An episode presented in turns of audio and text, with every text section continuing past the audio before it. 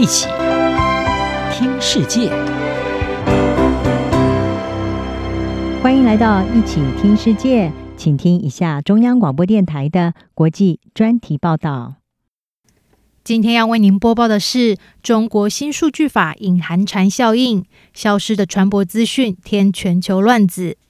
近来全球供应链吃紧，在欧美进入年末假期之际，商场面临到缺货危机。而中国最近实施的新数据安全法却在添乱子。产业人士发现，近来中国水域的船舶资讯凭空消失，恐怕将让已经深陷混乱的全球供应链更受到打击。此外，这一项新法还可能带来更广泛的效应。COVID-19 疫情爆发之后，由于中国这个全球第二大经济体对疫情采取零容忍策略，因此实施大规模的封锁措施，工厂和港口都被关闭。再加上近来的能源短缺问题，让欧美的供应链面临到巨大的挑战。美国有线电视新闻网 CNN 报道，如今更雪上加霜的是，在北京实施一项新的数据安全法之后，看到了大量中国船舶消失的现象。北京在十一月一日实施个人信息保护法，对掌握有大量个人数据的企业加强管制。其中一项关键的规定是，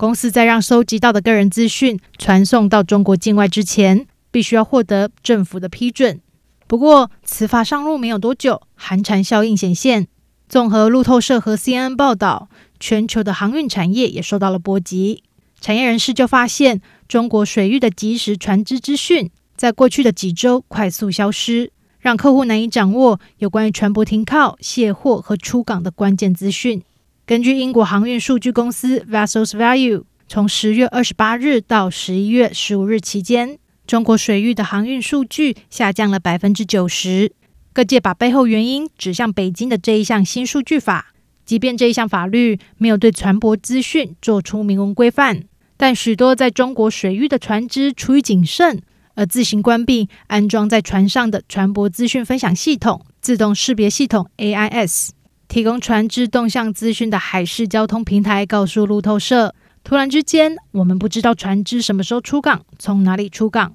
而针对塞港，我们没有办法得知 AIS 系统可以提供给我们的完整讯息。”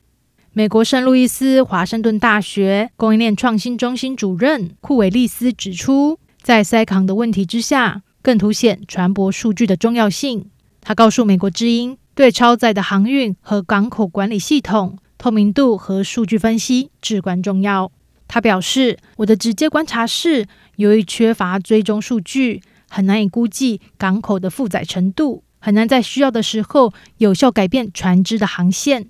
维吉尼亚大学商学院副教授马尼则指出，当没有办法追踪航运讯息的时候，商家会倾向订购更多货物，这加剧了航运的拥塞，而且会推高航运的价格跟商品售价。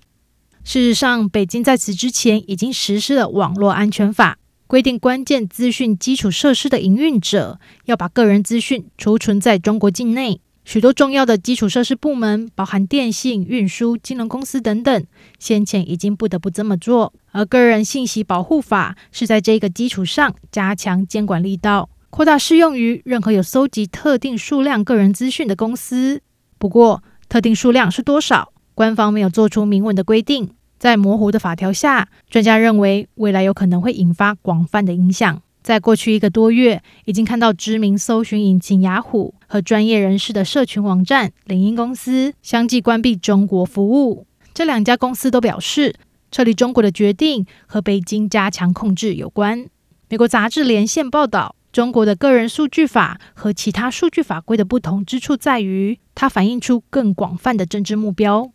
网络数据专家特内表示，可以说欧洲的数据保护法是以人民的基本权利为基础，美国是以消费者保护为基础，而中国的数据隐私法规则与国家安全密切相关。特内并说，中国的个人数据法最明显的缺陷是，它并没有办法阻挡国家搜集生活在中国的人们的个人资讯。中国人民还是会受到严格的监视和审查。他补充说，在个人的隐私上，中国是更大的威胁。在北京对于他认为的敏感数据落入外国势力手中的恐惧之下，这项新法的效应还会继续发酵。未来还会有什么涉及处理数据的产业受到影响，将持续受到关注。以上专题由央广编译，张雅涵撰稿播报，谢谢收听。